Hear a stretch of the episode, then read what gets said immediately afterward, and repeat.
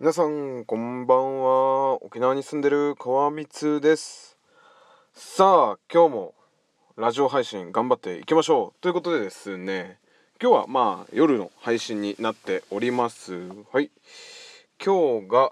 10月4日日曜日になっておりまして今日自分は仕事が休みでですねで今日はねあの愛犬の 愛犬の病院に連れて行ってまああのー、本当に元気なかったんですよ。最近元気なくてで病院に連れて行って血液検査とかしても何が原因か分からなくてでまあいろいろねあの病院の先生と相談してでちょっとあの薬を変えてもらってそしたらね結構あの元気になりました。まあなんかね座って立つ時に結構この後ろ足2本がねもうなんかもうめちゃくちゃ震えるんですよ。なんかもうガタガタガタガタみたいな感じでね。震えてで一日中まあ座りっぱは少ないか。もうほとんど寝っぱなしで。で立ち上がるのもほんと大変そうみたいな感じでですね。でまあそういう状態からちょっと薬を変えてもらってまあだいぶ調子良くなったっていう感じでですね。まあ今日はねちょっと愛犬の病院だったりあとはちょっと軽くダーツ投げに行ったりしていました。はい。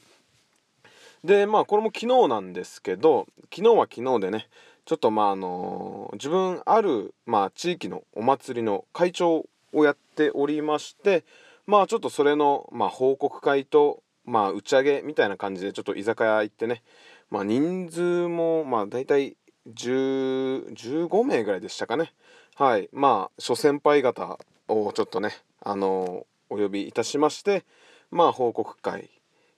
とあとはま軽い打ち上げみたいのをしてきました。コロナのせいでねもう本当はもう去年去年の、まあ、11月ぐらいには終わってたはずなんですけどまあいろいろありましてね。まあ、あのこういったちょっともう約1年越しにやっと報告会ができたっていう感じでですね。はい。でまあねこの地域の、まあ、イベントまあお祭りなんですけどまあ大体お客さんも、まあ、約1万人ぐらい来てくれるような大きいイベントになっていてで自分が、えっと、本来であればね会長2年目でまあお祭りをやる予定だったんですけどコロナの影響でですね、まあ、あの1年間しかまあちゃんとしたあの会長をしてないっていうことでですねまあそれのまあ報告会とまあ打ち上げですね。でまあこのお祭りっていうのもね、まあ、沖縄の祭りあるあるだと思うんですけどあのほとんど広告費であの運営しております。あいいな。ちょっと違うこと話そうと思ったんですけどちょっとお祭りについて喋りましょう。はい。でまあほとんどの沖縄のイベントって多分広告費だけで成り立ってると思うんですよ。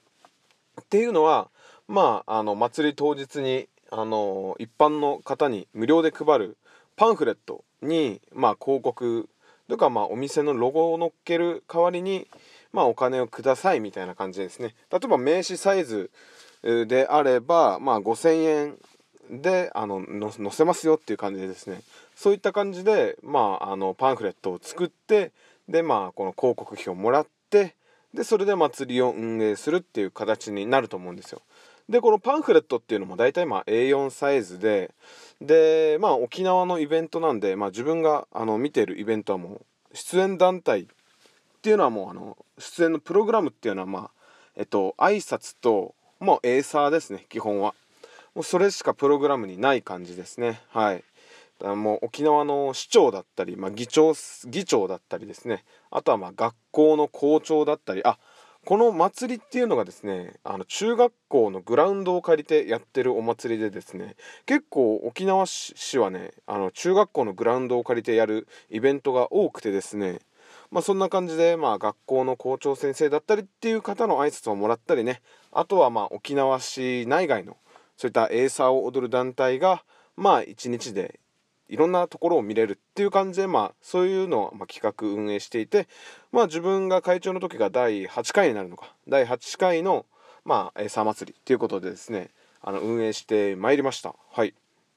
でまあその他にですねお金の集め方としてで沖縄市からですね補助金を毎年もらっております。この額がまあ30万円補助金をもらっています。これねなんか地域のそういったイベントに対してまあえっともらえる補助金でですねまあ申請とかまあいろいろややこしかったりはするんですけど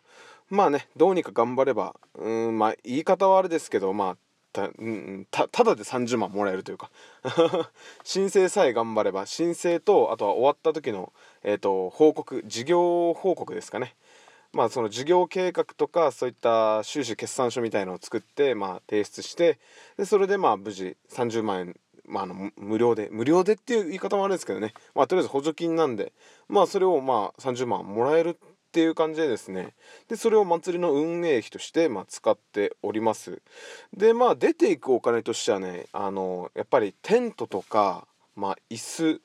椅子だったりあとテーブルだったりあとはねあの発電機、まあ、夜まであるんでこのグラウンドを照らす投光器とかも必要になってでそれをつけるための発電機だったりねそういうのが結構お金かかったりしますね。で人件費はほとんどかかってないんですよ。人件費はほとんどかかってなくてもう本当に地域のお祭りみたいな感じで。まあ皆さんほとんどボランティアみたいな形でやってはいるんですけど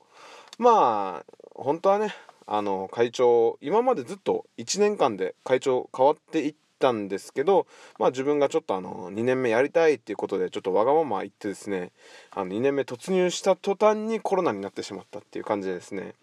うんまあこれも運命なのかなとは思いますけどまあそうですね。はい。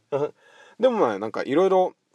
自分がまあ会長1年目でまあいろいろやりたいことがまあできたのでまあそれはそれで楽しかったんですけどまあ結構周りにも大変な思いさせたかなとは思うんですけど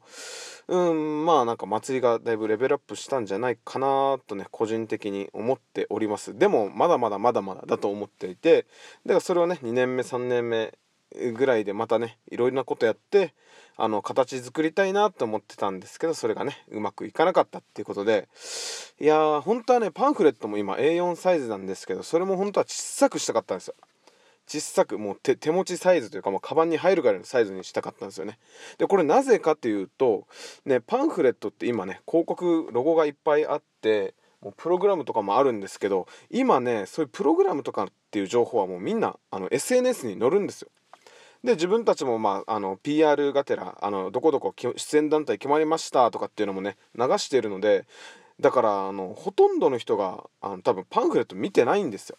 うん、まあ広告どこあの撮ってるかなって気になる人は見ると思うんですけど、ね、中学生とか小学生がパンフレットの中身って見ないじゃないですか。